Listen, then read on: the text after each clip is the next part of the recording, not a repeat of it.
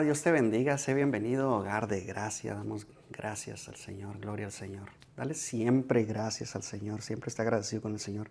No importa la circunstancia, no importa lo que esté pasando en tu vida.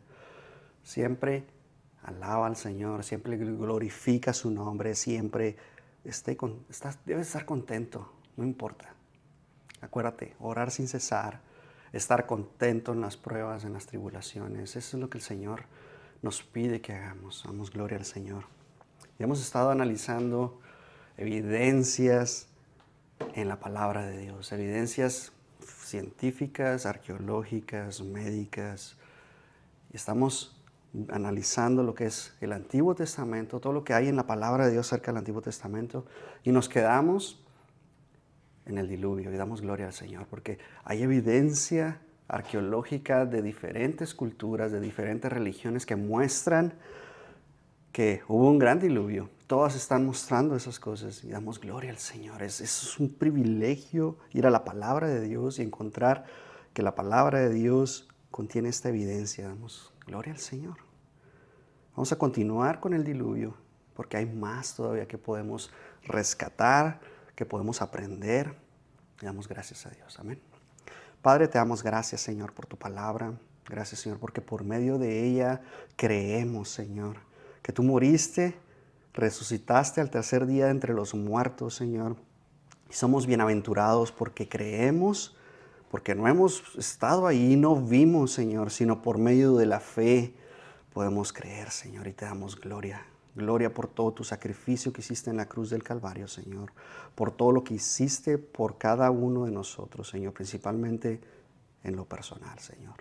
Gracias, Señor, porque esa es la evidencia que nosotros podemos ver, Señor, de que somos transformados, que tu palabra nos renueva día con día conforme vamos caminando y nuestra fe crece, Señor, y te damos gracias.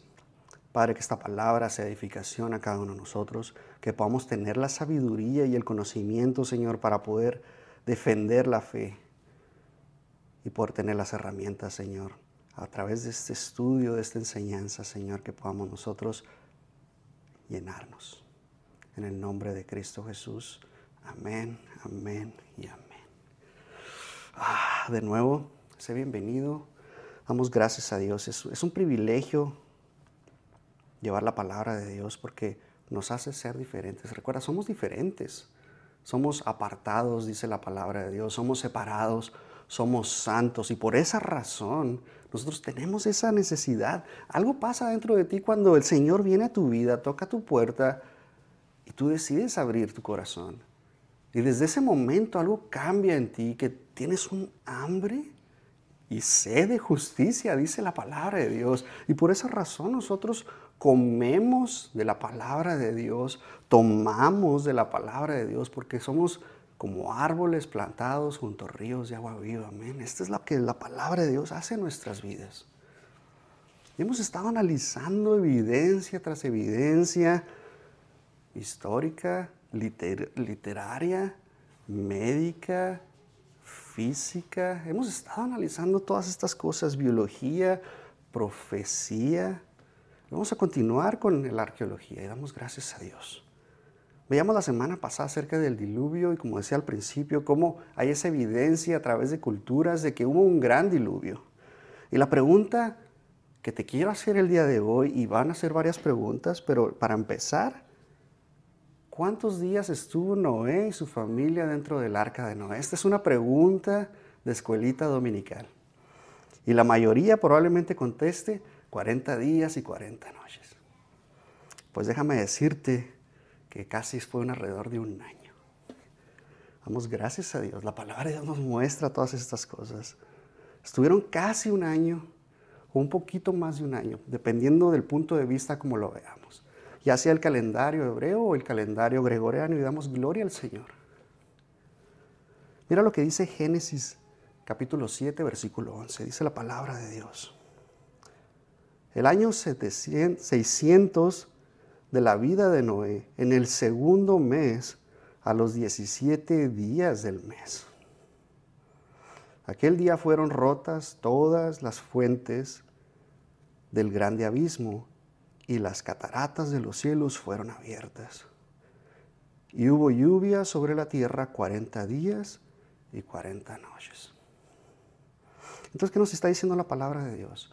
Que cuando Noé tenía 600 años de vida, al mes segundo, a los 27 días del mes, se abrieron.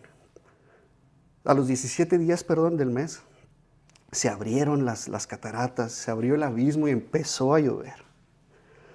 Y te voy a llevar a Génesis 8, mira lo que dice Génesis 8. Y se acordó, se acordó Dios de Noé, perdón, y de todos los animales y de todas las bestias que estaban con él en el arca. E hizo pasar Dios un viento sobre la tierra y disminuyeron las aguas y se cerraron las fuentes del abismo y las cataratas de los cielos. Y la lluvia de los cielos fue detenida y las aguas decrecían gradualmente sobre la tierra y se retiraron las aguas al cabo de 150 días. Y reposó el arca en el, en el mes séptimo a los 17 días del mes sobre los montes de Ararat. Y las aguas fueron decreciendo hasta el mes décimo. En el mes décimo, al primero del mes, se descubrieron las cimas de los montes. Es lo que nos dice el versículo 5, hasta el versículo 5. Nos está diciendo la palabra de Dios que pasaron 150 días después de los 40 días y 40 noches. Y después vemos cómo empezó a bajar el agua y se descubrieron las primeras partes, las cimas de todos los montes, los más altos, empezaron a ser descubiertos. Pero no fue así hasta muchísimo tiempo después de que ya pudieron salir del arca. Dice el versículo 13 de Génesis 8, y sucedió que en el año 601 de Noé, en el mes primero, el día primero del mes, las aguas se secaron sobre la tierra, y quitó Noé la cubierta del arca y miró. Y aquí que la faz de la tierra estaba seca. Entonces habían pasado, recuerda, 600 años al mes segundo del día 17 del mes entraron al arca. Cumplió prácticamente Noé un año, al, mes seis, al año 601, al mes primero del día primero, Noé abrió y vio que estaba seco todo. Versículo 14. Y en el mes segundo, a los 27 días del mes, se secó la tierra. Entonces pasaron 10 días más del año en el que había entrado Noé. Entonces habló Dios a Noé diciendo, sal del arca tú y tu mujer y tus hijos y las mujeres de tus hijos. Todos los animales que están contigo de toda carne, de aves y de bestias y de todo reptil que se arrastra sobre la tierra, sacarás contigo, y vayan por la tierra y fructifiquen y multiplíquense sobre la tierra. Entonces salió Noé y sus hijos, sus mujeres y las mujeres de sus hijos con él. Todos los animales y todo reptil y toda ave, todo lo que se mueve sobre la tierra según su especie, salieron del arca. Y damos gracias a Dios. Entonces vamos a aprender un poquito acerca de la cultura hebrea, de cómo ellos manejaban su calendario, porque es muy importante que entendamos todo esto. El calendario hebreo es un calendario lunisolar. Significa que está moviéndose en ciclos conforme a la luna y con el sol. El calendario hebreo son 12 meses lunares, lo que significa que cada mes comienza, o cada día, perdón, comienza con la aparición de la luna nueva. Cada mes está pasando así. El primer mes del calendario hebreo es el mes de Nisan, que prácticamente nosotros lo podemos interpretar como marzo y abril, dependiendo cómo vaya quedando este, si es bisiesto no es bisiesto. Entonces va cambiando todo esto. Y el último mes del año en el calendario hebreo es el, es el, es el mes de Adar. A excepción de cuando es un año bisiesto de nuevo, se agrega un mes más y se llama Adar Sheni. Esa es la palabra que se usa para ese mes especial que se está agregando al calendario hebreo. Solamente para mantener exactamente las estaciones del año. Y nosotros lo vemos en el calendario gregoriano, en el año bisiesto también se agregan esos días y se va agregando. En realidad son 365.25 días en un año para el calendario gregoriano. Entonces, resumiendo todo esto, el calendario de nuevo son 12 meses, que es aproximadamente 354 días.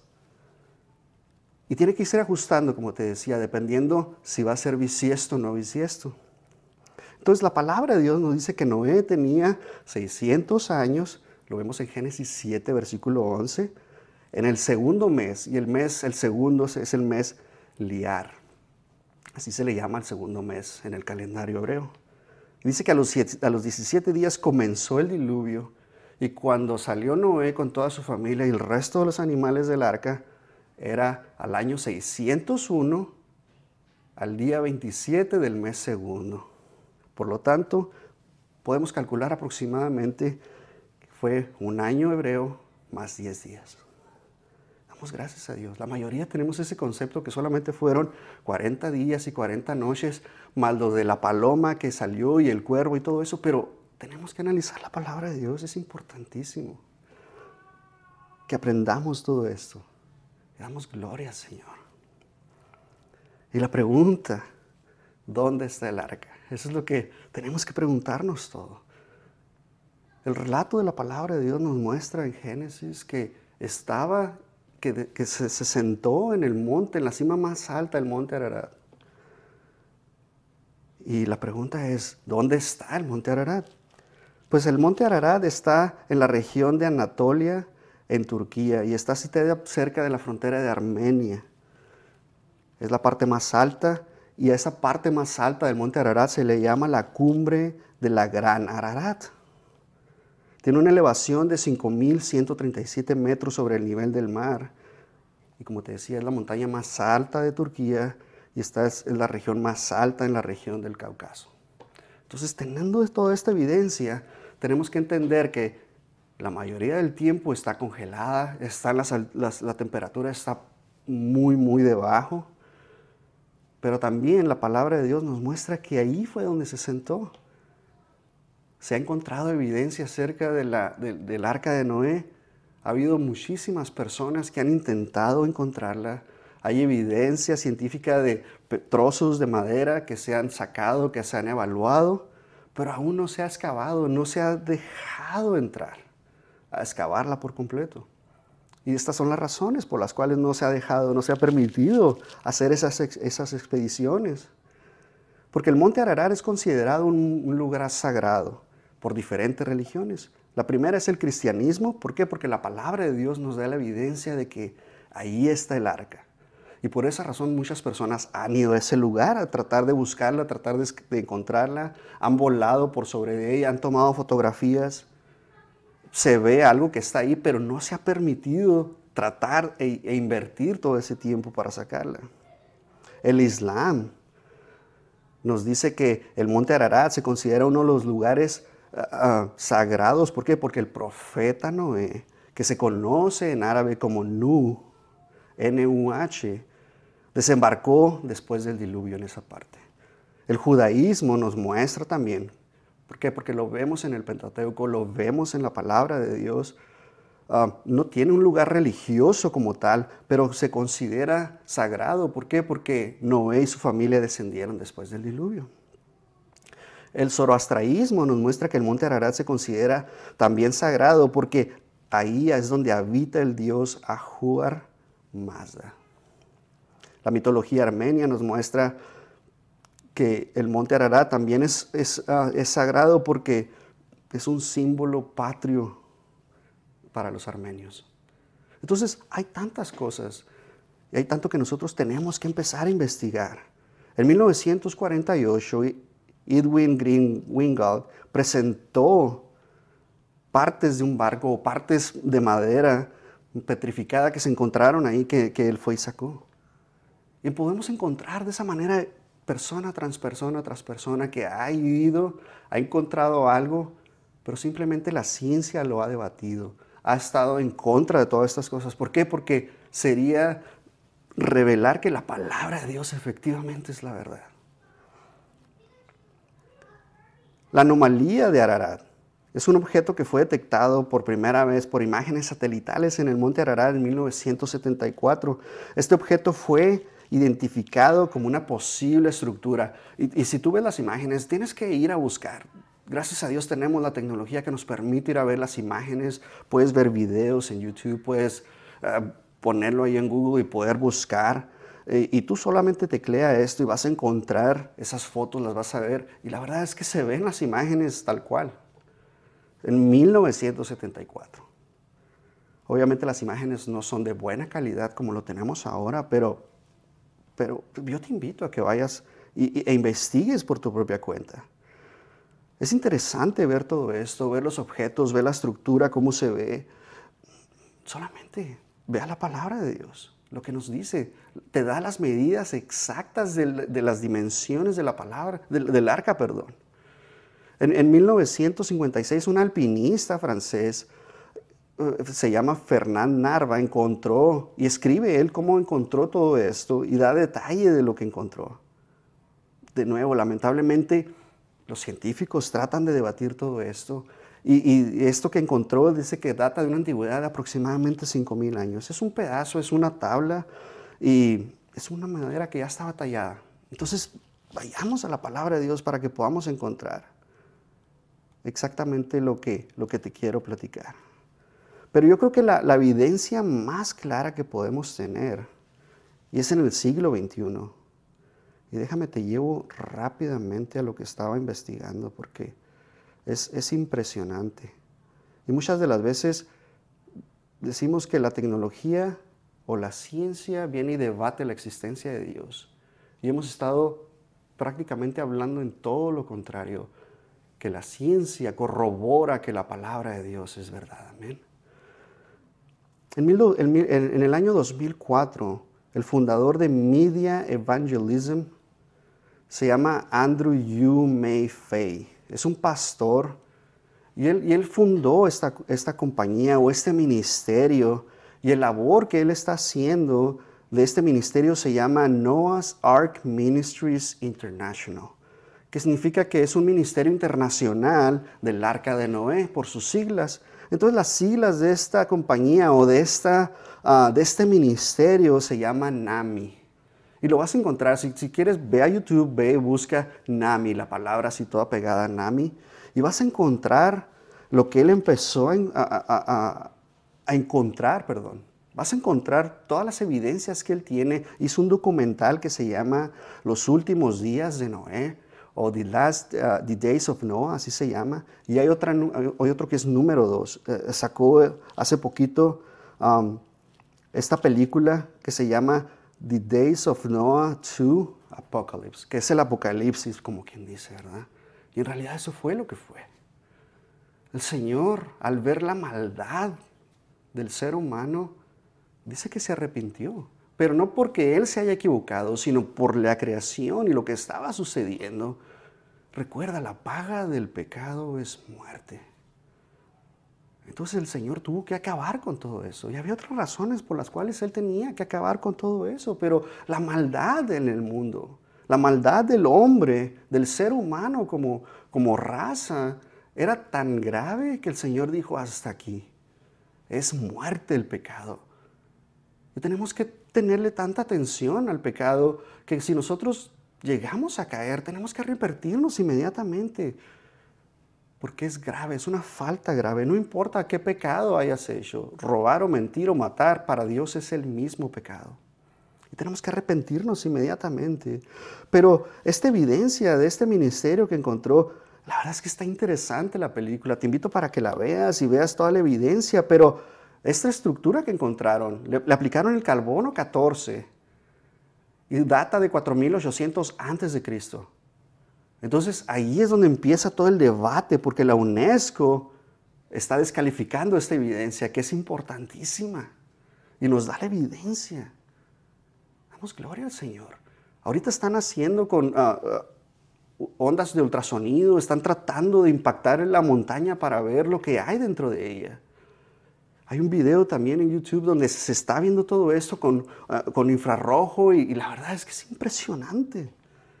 Y si tenemos la evidencia tal cual, y si está ahí, ¿por qué empezar a debatirlo? La verdad es que en veces no entendemos cómo pensamos los seres humanos.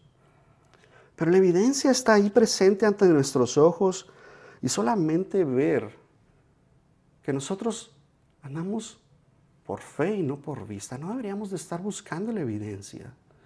Pero con solamente ver como una persona ha nacido de nuevo y las cosas viejas pasaron y ella aquí son hechas nuevas, esa es la evidencia suficiente para nosotros creer en el Señor. Tú ves a un borracho, tú ves a un mujeriego, tú ves a una persona que es chismosa y cómo el Señor la transforma de un día a la mañana o cómo conforme va pasando el tiempo esa persona va siendo diferente. Esa es evidencia que nosotros debemos tener y decir, yo quiero eso. Solamente Dios hace esas cosas, solamente creer en el Señor Jesucristo hace esas cosas. Dejar que el Espíritu Santo te transforme y cambie tu vida. No necesitamos más evidencia, pero gloria al Señor que nos ha dejado evidencia a través de toda la historia, a través de su palabra, para nosotros corroborar que, este, que esta palabra que tenemos en nuestras manos es la palabra profética más segura que tenemos. Amén. Hay evidencia acerca de la Torre de Babel. La semana pasada te dije, te voy a hablar de la Torre de Babel. ¿Existió la Torre de Babel? Es una pregunta que nos podemos hacer. Es interesante. La literatura sumeria nos habla de esa referencia en donde toda la humanidad hablaba solo un idioma. Tenemos esa evidencia. Y la pregunta es, ¿se relaciona, se podría relacionar la, literatura sumeria con la palabra de Dios? Pues la verdad es que en realidad la literatura sumeria se debería aplicar a la palabra de Dios. damos gracias a Dios. Algunos pueden decir, no, es que debe de cuestionarse porque no hemos encontrado nada de esto. Pero la evidencia nos muestra que sí hubo una, un idioma universal nos muestra que la mitología griega menciona una época en la que todos los seres humanos hablaban la misma lengua. Y se unieron, mira lo que dice la mitología griega, se unieron como un esfuerzo en común para construir una torre que llegara hasta el cielo. Esta torre se conoce como la torre ah, de Babel en la tradición judía cristiana, pero en la mitología griega se le conoce como la torre de los titanes. ¿Te hace sentido? ¿Tú has visto las películas de, Disney, por ejemplo, la de Hércules, en donde los titanes están tratando de subir a vencer a Zeus? Eso es lo que menciona la mitología griega. No es coincidencia alguna. La mitología hindú nos hace referencia a que la humanidad hablaba un solo idioma y que el dios Brahma decidió dividirlo en varios idiomas diferentes para evitar que los seres humanos construyeran una torre que llegara hasta el cielo y desafiara al poder divino. ¿Te das cuenta? En la mitología china se dice que en una época lejana los seres humanos hablaban un solo idioma y vivían juntos en paz y armonía. Paz y armonía.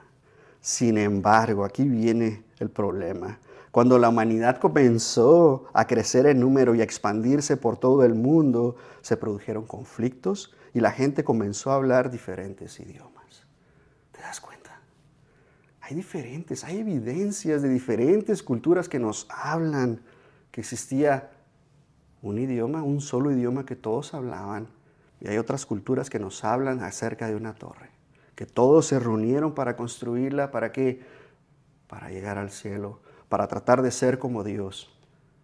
Y es el enemigo que te, siempre te está tratando de decir que tú puedes ser como Dios o que eres un Dios pequeño, porque eres hijo de Dios, ahora tú eres un Dios pequeño. Y damos gloria al Señor que la palabra nos dice todo lo contrario. Por cuanto todos pecaron y están destituidos de la gloria de Dios, todos hemos pecado.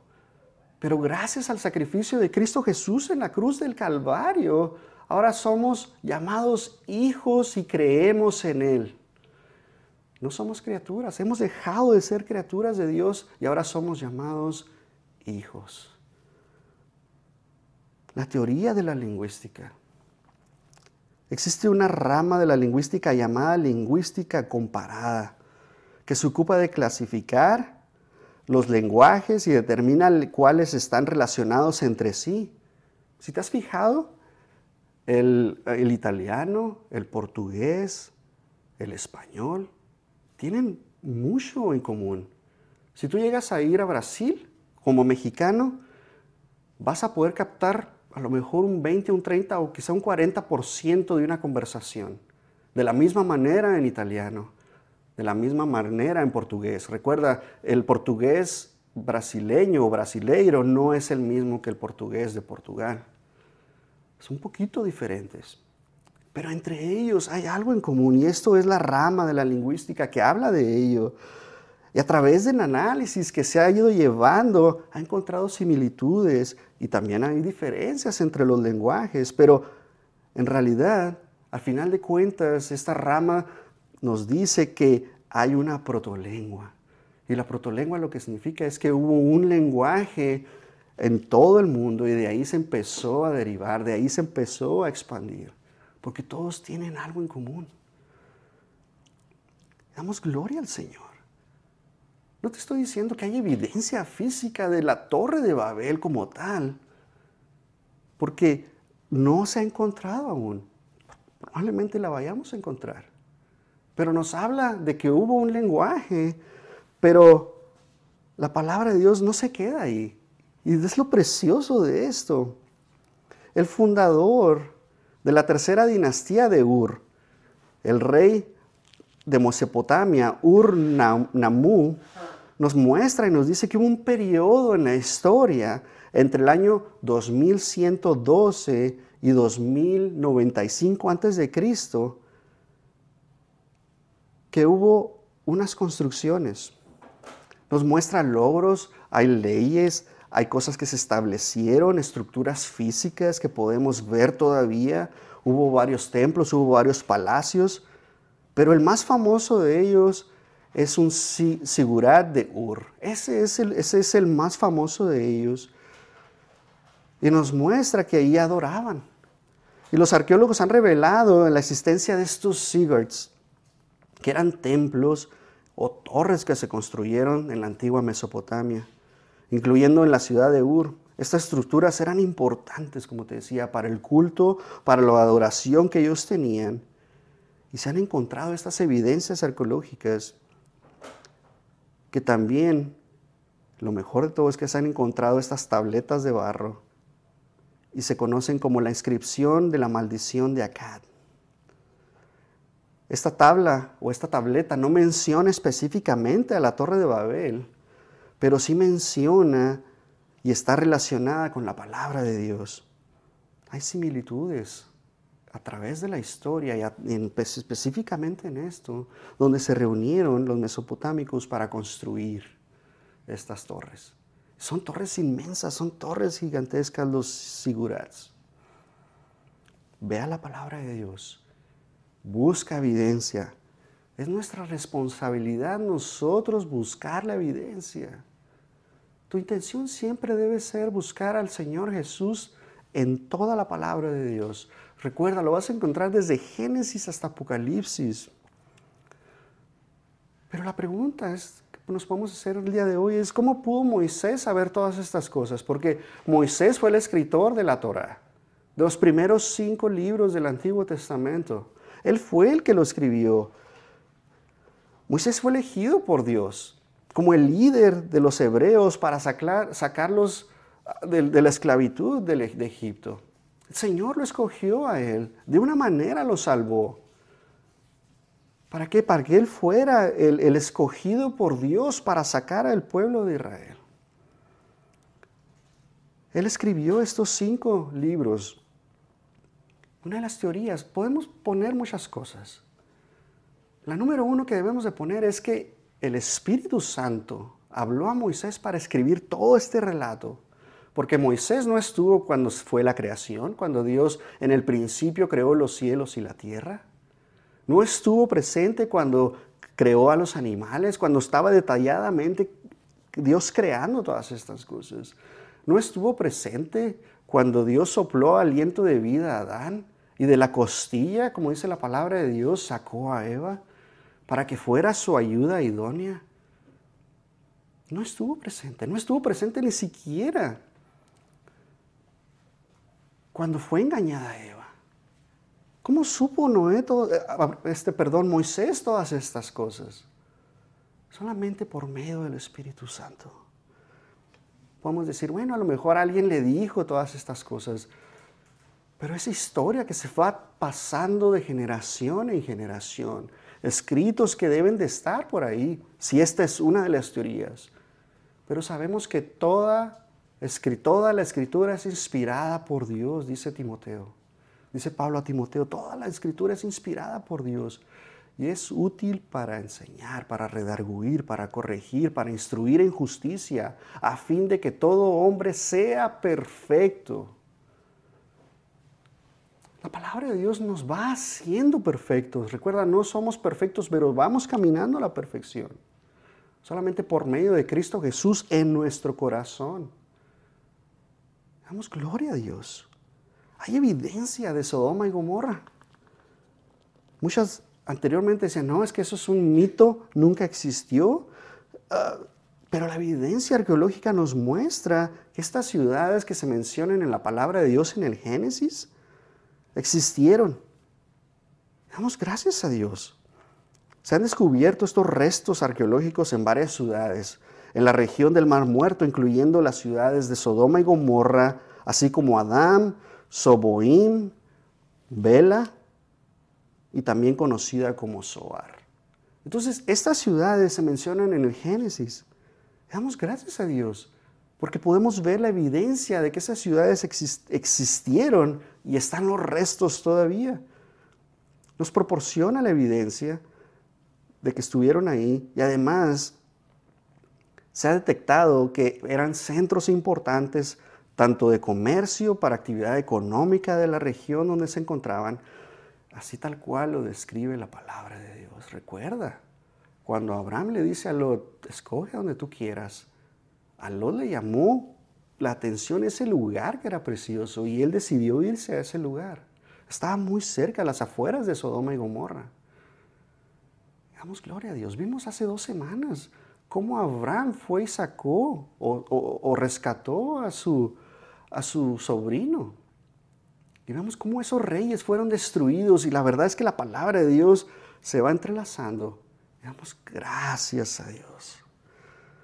Tenemos que ser conscientes que como lo muestra la palabra de Dios,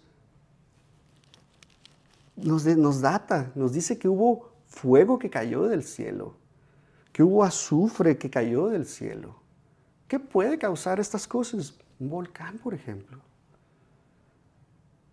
Y muchos dicen, sí, pues fue un volcán, algo que sucedió, y, pero de acuerdo a como lo relata la palabra de Dios, diciendo, yo voy a castigar, voy a destruir. Y sucede tal cual como lo relata la palabra de Dios. Sí, Dios pudo haber usado ese, ese volcán para, para, para que erupcionara, para que hiciera erupción, perdón. Damos gloria a Dios. Se ha descubierto en la región del Mal Muerto depósitos de asfalto, de betún. Estos materiales pueden arder a altas temperaturas y liberar gases tóxicos. Entonces, eso lo muestra la palabra de Dios. Sea, sabemos específicamente que sí existieron Sodoma y Gomorra. ¿Existió Jericó? Esa Jericó en el cual Dios le dice a Josué que la recorra y que marche alrededor de ella un día a la vez. Y en el sexto día, séptimo día, en el séptimo día que lo haga siete veces. Al final griten con voz de júbilo, con voz de guerra, con voz de mando. Y caen esas, esos muros de Jericó. Es una ciudad antigua que está cerca del valle del río Jordán, cerca del Mar Muerto, lo que hoy se conoce como Cisjordania. Y es famosa porque su muro muestra en, la, historia, en la palabra de Dios y cómo Josué ordenó, ¿verdad? Cómo Dios le ordenó a Josué dar esas vueltas. Está, como te decía, recorriéndolo siete veces, cada día. Tenemos esa evidencia que data más o menos alrededor de hace 8000 años antes de Cristo, en el octavo milenio. Aproximadamente en la edad de bronce, en el año 3300 y 1100, en esa, más o menos en esas fechas, estaba una ciudad fortificada de pared de piedra y lodo, de casi 5 metros de alto y 2 metros de ancho. ¿Te puedes imaginar? Yo casi mido los 2 metros de alto. Ese sería el ancho para esa estructura de 5 metros. Y hay evidencia que nos dice en la historia que fue destruida en el año 1550 a.C. y posiblemente por un terremoto. ¿Y qué dice la palabra de Dios? Que tembló. Damos gloria al Señor. La ciudad fue reconstruida y fortificada nuevamente. Y existen pruebas que fue destruida por un incendio alrededor del año 1400 a.C. Pudo haber sido un ataque militar, pudo haber sucedido otra cosa. Pero la palabra de Dios nos muestra que existió y nos da los detalles exactos de cómo se, tomó esta, esta ciudad. Y la palabra de Dios nos muestra esa evidencia. Amén. Damos gloria a Dios. Algunos pueden decir, es que nunca existió el rey David, nunca existió el rey Saúl, nunca existió el rey Salomón. Es interesante. Hay una excavación que se hizo a la fortaleza de Gaba que nos da la evidencia de que en la época de Saúl se usaba la onda. ¿Te acuerdas del rey David cómo él derrotó a Goliat con una onda, tomando unas piedras del río muy suaves, muy redondas, y sabemos que el Espíritu Santo guió esa piedra para golpear a Goliat en la frente, derribarlo y llegar David y cortarle su cabeza. Pero hay evidencia que nos muestra que se han encontrado estas ondas de esa época, datan de la época de, de Saúl. Hay templos. Hay unos templos que se ubican en Azarot y en Dagón. No dragón, Dagot. Y es el mismo sitio que la palabra de Dios nos muestra que la armadura del rey Saúl estaba ahí en, en, Astarot y su cabeza en Dagod. Damos gracias a Dios. La captura de Jerusalén fue un logro importante del imperio del reinado de David. Y es interesante cómo la palabra de Dios nos muestra todas estas cosas y nos dice cómo llegó David por medio de túneles. Nos da esa descripción perfecta. Pues la evidencia en 1960 nos ha dado que efectivamente existen esos túneles, existe ese pozo por el cual el rey David entró a la ciudad de Jerusalén. Y damos gracias a Dios.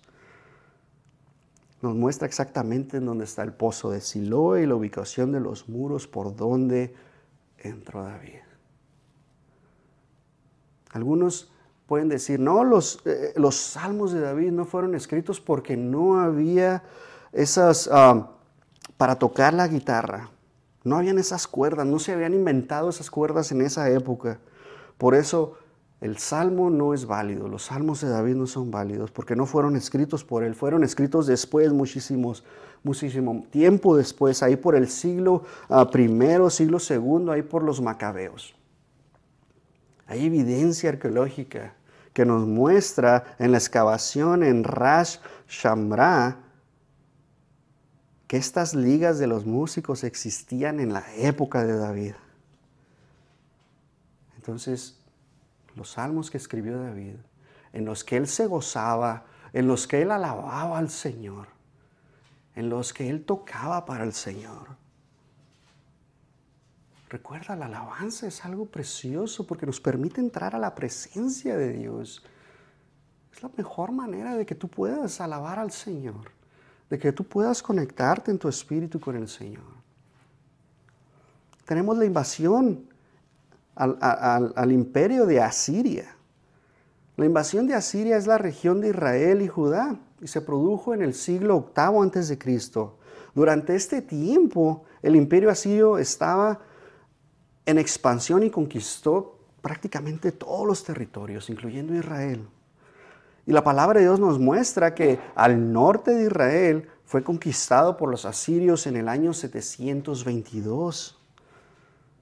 Y después Judá en el año 701, cuando cayó el rey asirio Saniquerib. La palabra de Dios nos muestra estas cosas. Pero mira lo que dice en la palabra de Dios. Isaías, Jeremías profetizaron estas cosas. Lo vemos en Reyes, en el libro de Reyes, vemos cómo fue la conquista y cómo sucedió. Y hay tablillas de arcilla y sellos que nos proporcionan la evidencia de que sucedió esta invasión. De nuevo la historia que está en la palabra de Dios. Recuerda, la palabra de Dios es historia y es para nuestra edificación. Hay promesas para nosotros que son para nosotros. Tenemos que ir a tomarlas, pero tener el conocimiento de cuáles son esas promesas que Dios tiene para nosotros. La destrucción de Tiro, el rey Tiro, nos muestra en la palabra de Dios que, es, es, algo interesante, porque Nabucodonosor era el que estaba reinando y destruyó la ciudad en el, en el siglo VI antes de Cristo pero no cumplió la profecía de Ezequiel como se había establecido, como Ezequiel había dado. Y podríamos decir, no, ya falló la palabra de Dios porque no se cumplió esta profecía. Porque la profecía hablaba de que se iba a destruir por completo. Pero mira lo que sucede años después, dos siglos después para ser exactos. Alejandro el Grande utilizó los restos de la ciudad para construir un camino hacia la isla en la que los habitantes de Tiro se habían refugiado y arrojó al mar, porque esa era la profecía de Ezequiel, que las ruinas se iban a arrojar al mar. Y viene Alejandro el Grande, Alejandro Magno, y viene y hace estas cosas. Y se cumple la palabra de Dios. Damos gracias a Dios. Hay tantas cosas que podemos seguir y seguir. El cautiverio. Tanto Ezequiel como Jeremías profetizaron el, cautiverio. Hablaron exactamente de lo que iba a pasar. Vemos a Daniel.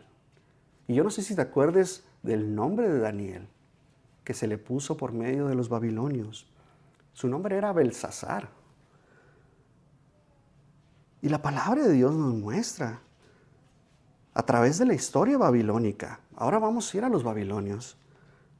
Nos da un registro de que había un rey llamado Belsasar, que se encontraba en una tableta cuneiforme que hace referencia a un gobernador llamado Belsasar. ¿No le das gloria a Dios? Solamente ver cómo la palabra de Dios se va cumpliendo y cómo, recuerda, él fue el mejor de todos, porque lo propuso en su corazón. Así nosotros debemos proponer en nuestro corazón, agradar a Dios con todo lo que hacemos, con todo lo que somos, con todo nuestro ser. Recuerda, dice la palabra de Dios, ama al Señor con todo tu ser, con toda tu mente, con toda tu alma, con todas tus fuerzas. Ama al Señor. Damos gloria a Dios. Hay un edicto que el rey Ciro hizo. Está en el libro de Esdras en el, Esdras en el Antiguo Testamento que permitió a los judíos exiliados salir. Pero el profeta Isaías, el profeta Isaías lo profetizó en Isaías 44. Él habla de cómo Ciro iba a ser el ungido de Dios para liberar al pueblo. Y no solamente nada más al pueblo, sino a todos los que estaban ahí.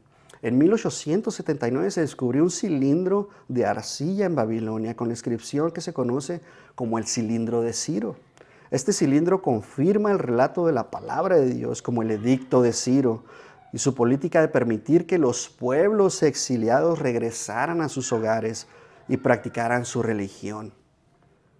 ¿Te das cuenta? De nuevo, la evidencia arqueológica nos da el sustento de que la palabra de Dios es la verdad, que es absoluta y no va a cambiar. Vea la palabra de Dios, investiga las palabras para que tú te des cuenta qué tan rico es comer de la palabra de Dios. Damos gloria al Señor. Hay tantas cosas. Hay evidencia en el, en el nuevo pacto. Hemos analizado todo lo que el Señor hizo. Hemos analizado cómo los libros de la palabra de Dios, los evangelios se corroboran. ¿Por qué? Porque hay más de 3.500 manuscritos escritos que podemos ir y revisar y analizarlos. Hay evidencia de personas que están completamente negadas a la palabra de Dios, a la existencia de Dios, y aún así confirman los eventos que sucedieron en la crucifixión. No necesitas evidencia alguna para creer, porque el Señor vino a este mundo, Dios lo envió para que nosotros creyéramos en Él, y si tú crees en Él, obtengas la vida eterna. Si no crees en Él, está la condena. ¿Por qué? Porque amas más al mundo. Pero si tú amas más a Dios, si tú crees con todo tu corazón que Cristo murió y resucitó entre los muertos al tercer día, y tú lo confiesas con tu boca, serás salvo, dice la palabra de Dios. Así que cree en el Señor Jesucristo, que Él ha hecho todo. Él se entregó a sí mismo por ti y por mí derramando toda su sangre en la cruz del Calvario para que creyéramos en Él. Somos bienaventurados por creer. Tenemos mejor tener, escúchame bien, no estés buscando convertirte en un judío, porque es mejor creer en el Señor Jesucristo en este tiempo, porque si tú estás siendo un judío, que quieres ser un judío, la verdad es que tú no quieres estar en la tribulación. Cree en el Señor con todo tu corazón, dándole gloria al Señor. Amén. Padre, te damos gracias, Señor. Gracias, Señor, por tu palabra, Señor. Gracias, Señor, porque tú sigues llenándonos y nos sigues mostrando una y otra vez que tu palabra es verdad, Señor. Porque tú lo estableciste de esta manera y eres el único que nos ha dicho estas palabras, Señor, que cambian. Porque tú eres el camino, la verdad y la vida, Señor. Y nadie, absolutamente nadie va al Padre si no es por medio de ti. Solamente te damos gracias, Señor, porque por medio de ti, Señor, conocemos que tú eres la verdad, porque tu palabra es verdad y que por medio de ti podemos conocer al Padre, Señor. Y te damos gracias. Señor, que tu palabra siga transformando nuestras vidas, siga transformando nuestra mente, que está corrompida por el mundo, porque cada vez el mundo está tratando de destruir nuestra mente, Señor, por lo que vemos, lo que oímos, lo que comemos. Ayúdanos, Señor, a poder satisfacer, Señor, lo que tú pides de nosotros, Señor, ser obedientes a ti. Y te damos gracias, Señor, en el nombre de Cristo Jesús. Amén, amén y amén. Dios te bendiga.